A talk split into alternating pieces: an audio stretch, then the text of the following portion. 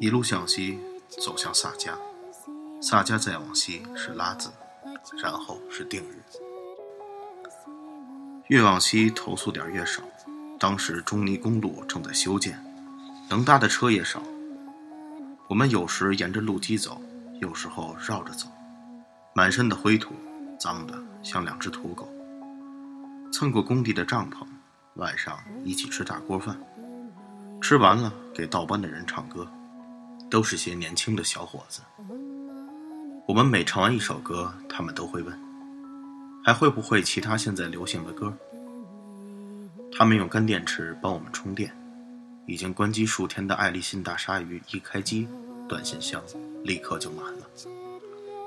拉萨的同学在短信里对我抛电舍业、不辞而别表示了由衷的感慨和强烈的怀念，他们纷纷用一些生动的词语祝词，表达了他们心中激荡的情愫，并对我重新归后的情形做出了美好的畅想，感情之强烈，措辞之生猛。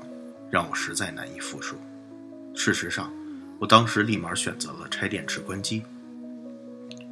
我说：“你要不要打个电话找个人报个平安什么的？”他说：“不必了，我不用手机。”事实上，我当时唯一的这台家用电梯在离开我之前起到的最后一次作用，并不是通讯。接下来的途中，要不就是有插座的地方没有万能充。或者是有插座、有万能充的地方没有信号，再要不然就是什么都没有。有一段路没吃、没喝、没车、没找地方住，我们并排坐在石头后面，差点冻死在凌晨。我怕他当真睡着了，被冻死了，就老找他说，还一个劲儿的讲鬼，讲了凶恶的念神喜欢出没在红色的山崖，恐怖的赞神。恐怖的盘羊角，后来把他说烦了，他狠狠地跺了我一脚。反正脚都冻木了，我也不觉得太疼。我们走路慢慢走出了点默契，有了固定的节奏和方式。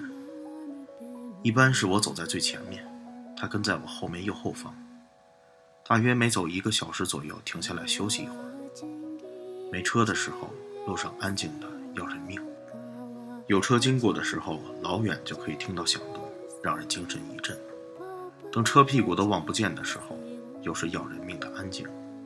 有时候，我实在是闷得慌，非常想找人扯扯淡、聊聊天、磨磨牙，但很明显，她不是个好的交流对象。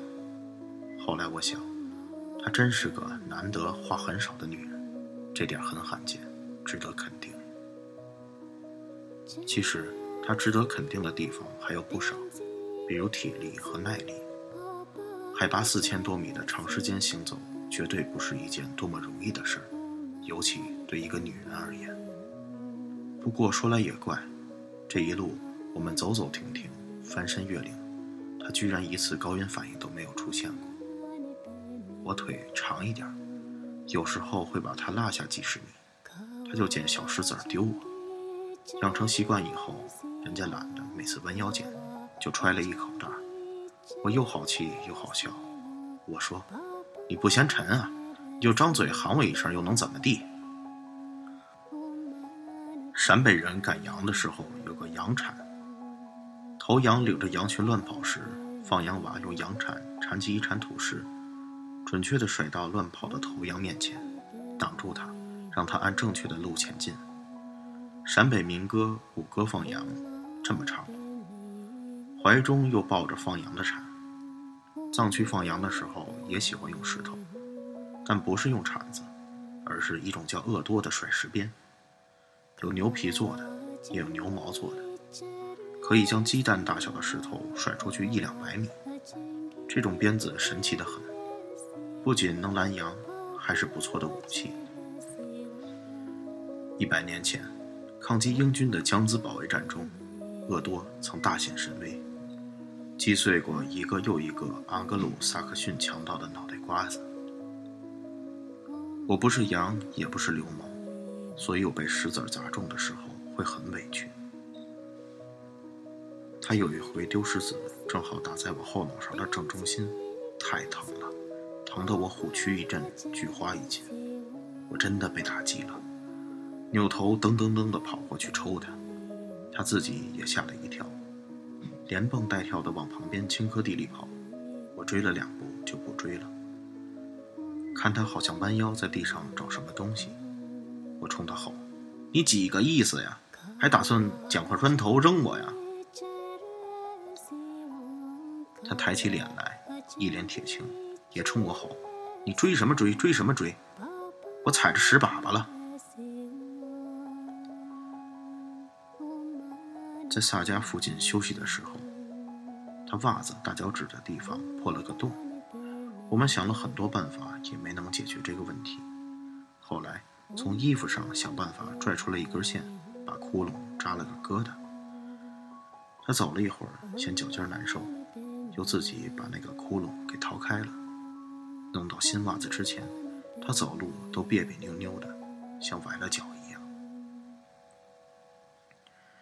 那时候有车就搭，搭上藏族司机的车，好几次语言不通，只要大方向没错，人家去哪儿我们就去哪儿。于是时常莫名其妙的投宿在一个远离大路的地方。第二天。想尽办法重新找回主路，一看，我去，怎么又倒回前几天路过的地方了？我已经都记不太清楚路过的村子具体名字了。那时候营养不良，口腔溃疡，高反眼花，记性很差。但热萨乡的强公村，这个地名我一直没忘。我们在强公村附近闯入了一次聚会。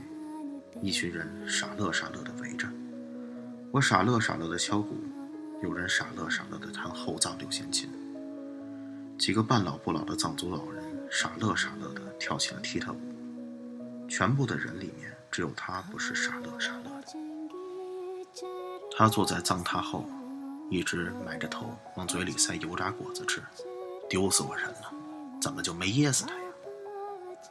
我跟老人们学了一会儿踢踏舞。我没穿藏袍，跳不出那个味儿来。后来，二零零七年看 CCTV 的春晚，这才知道，那就是著名的拉兹堆谢舞。我从沙发里站起来，跟着节奏踏出舞步，一踩一跺，一踩一跺。除夕的夜里，身后没有人吃油炸果子，只有一扇开满烟花的落地窗。海拔五千两百四十八，加措拉山垭口是我一直无法忘却的地方。我们到达加措拉山垭口，已经完全没有了人样，又脏又瘦，已经不知道多少天没有刷牙、没有洗脸梳头了。两个人头顶上顶着两块毡，手都撕不动。加措拉山垭口是中尼公路最高点，站在垭口处。已经可以清晰地看到喜马拉雅山了，一大堆雪白的峰峦横呈在眼前，完全一览无余，让人很有成就感，让人高兴的只想笑。翻过这个垭口就是定日县，也就意味着我们的珠峰之旅进入了倒计时。有人站在垭口的玛尼堆，往经幡上绑哈达。大风把哈达吹成一条直线，特别有仪式感，特让人眼馋。这把我们俩都羡慕坏了。他问我：“咱们去把别人系上的哈达解下来，然后咱们再系上，这样算数吗？”我说：“你别那么可怜行不行？你让我想想办法行不行？”他在拉萨浮游巴里哭的时候，我没有感到心酸。一路上，不论他看起来有多么饥寒交迫，我都没有感觉到心酸。唯独加措拉亚山口，他可怜巴巴的这一句话，忽然一下子就让我心酸的无以名状。我说的是实话。他手里拎着一个塑料袋，里面是吃剩下捏好的糌粑。他像个赶集卖鸡蛋的农民一样站在我面前。起皮的嘴唇，深陷的两腮，和拉萨时那个美丽的女孩子，完全是两个不同世界的人。让我如何想办法？我只是个站在加措拉垭口大风里，和你一样灰头土脸的流浪汉，身无分文，只有那半袋子糌粑，让我该上哪儿去弄根哈达呀？我说，不一定非要系哈达呀。你见过康巴人过垭口是怎么敬山神吗？他们朝天上使劲抛洒印满经文的彩色纸片，一边高声喊“阿拉索索”，也就是所谓的抛龙达。龙达多有气势，比哈达更有形式美感。况且龙达不一定非要用经文纸片，白纸片也行，没白纸片，树叶子也行，实在不行，石子儿也行。我自己从没听说过抛石子儿也算抛龙的。可我那会儿连一张白纸也没办法给他，我想山神是会原谅这种善意的谎言吧，总不至于打雷劈我吧。我连忽悠带扯，他还真信了，他立马连石子儿带土抓了一把，朝天上抛洒，一边高喊“阿拉索索”，说话还真巧，还真就遭报应，迷眼了，风横着吹。迷的是我的眼，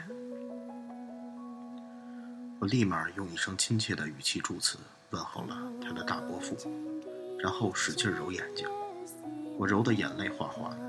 我说：“等着，回头回拉萨了，我非给你弄十斤龙达，让你抛不起，我累不死你个倒霉催的。”他没理我，我隔着指头缝看见他又朝天空抛洒了一把石头子龙达，又喊了一声。阿拉索索，我忽然就想起了两句歌词：寻遍了，却偏失去；未盼，却在手。梦里，没点缤纷，一消散，哪可收？